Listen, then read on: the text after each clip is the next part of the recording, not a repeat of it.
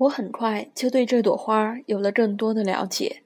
在小丸子的星球上，过去一直长着些很简单的花，这些花只有一层花瓣，不占地方，也不妨碍任何人。某个早晨，它们会在草丛中绽放，一到晚上又都悄悄凋谢了。有一天，一颗不知从哪儿来的种子发了芽，长出的嫩苗跟别的幼苗都不一样。小丸子小心翼翼地观察着这株嫩苗，它说不定是猴面包树的一只幼芽呢。但是这株嫩苗很快就不再长大，渐渐含苞欲放。小丸子眼看着它长出一个很大很大的花蕾，心想：这花蕾里一定会出现奇妙的景象。可是这朵花儿待在绿色的绿花萼里面，磨磨蹭蹭地打扮着没完。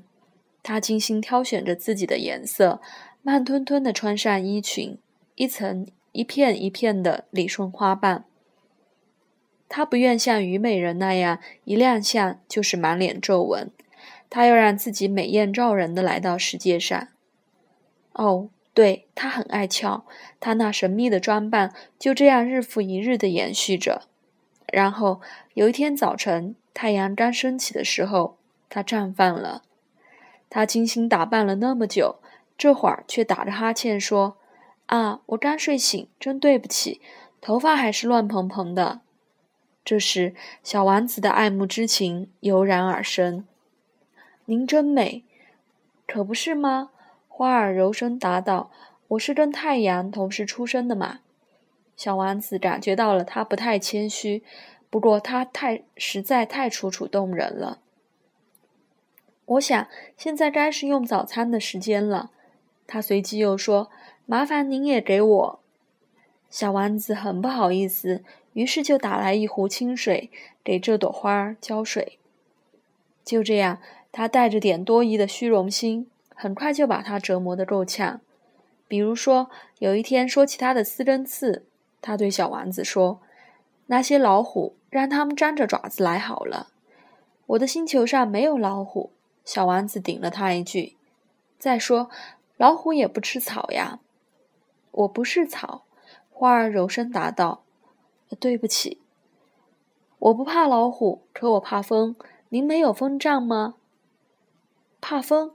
一棵植物到了这份上，那可惨了。”小丸子轻声说。“花儿可真难伺候。晚上您要把我罩起来，您这儿很冷，又没安顿好。”我来的那地方，可是他没说下去。他来的时时候是颗种子，他不可能知道别的世界是怎么样的。让人发现他说的谎这么不高明，他又羞又羞又恼，就咳了两声声嗽，想让小丸子觉得理亏。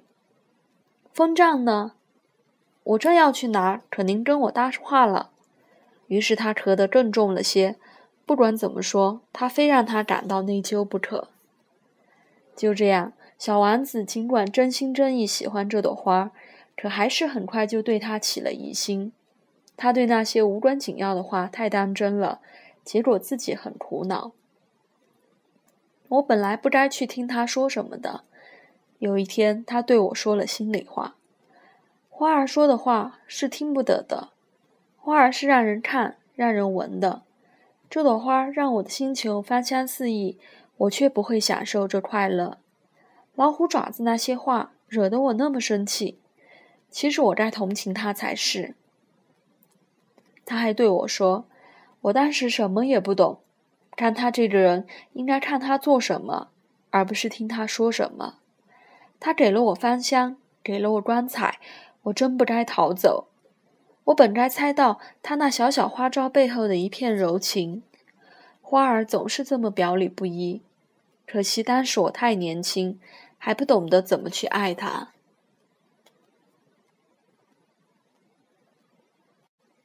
我想他是趁一群野鸟迁徙的机会出走的。动身的那天早晨，他把星球收拾得井井有条，他仔细地疏通了活火山，星座上。星球上有两座活火山，热早餐很方便；还有一座死火山。不过，真像他所说的，谁说的准呢？所以这座死火山也照样要疏通。火山疏通过了，就会缓缓的、均匀的燃烧，不会喷发。火山喷发跟烟囱冒火是一样的。当然，在地球上，我们实在太小了，没法去疏通火山。他们造成那么多麻烦，就是由于这个缘故。小丸子还拔掉了刚长出来的几株猴面包树幼苗，他心情有点忧郁，心想这一走就再也回不来了。所有这些习惯的活儿，这天早上都显得格外亲切。而当他最后一次给花儿浇水，准备给它盖上罩子的时候，他只觉得想哭。再见了，他对花儿说。可是他没有回答。再见了，他又说了一遍。花儿咳嗽起来，但不是由于感冒。我以前太傻了。他终于开口了，请你原谅我。但愿你能幸福。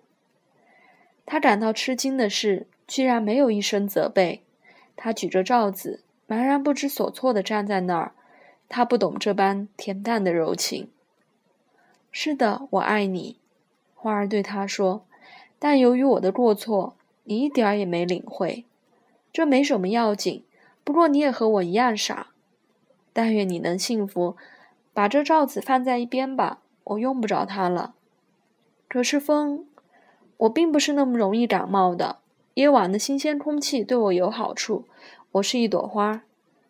可是那些虫子和野兽，我既然想认识蝴蝶，就应该受得了两三条毛虫。我觉得这样挺好。要不然谁来看我呢？你，你到时候已经走得远远的了。至于野兽，我根本不怕。我也有爪子。说着，他天真的让他看那四根刺。随后他又说：“别磨磨蹭蹭的，让人心烦。你已经决定要走了，那就走吧。”因为他不愿意让他看见自己流泪。他是一朵如此骄傲的花。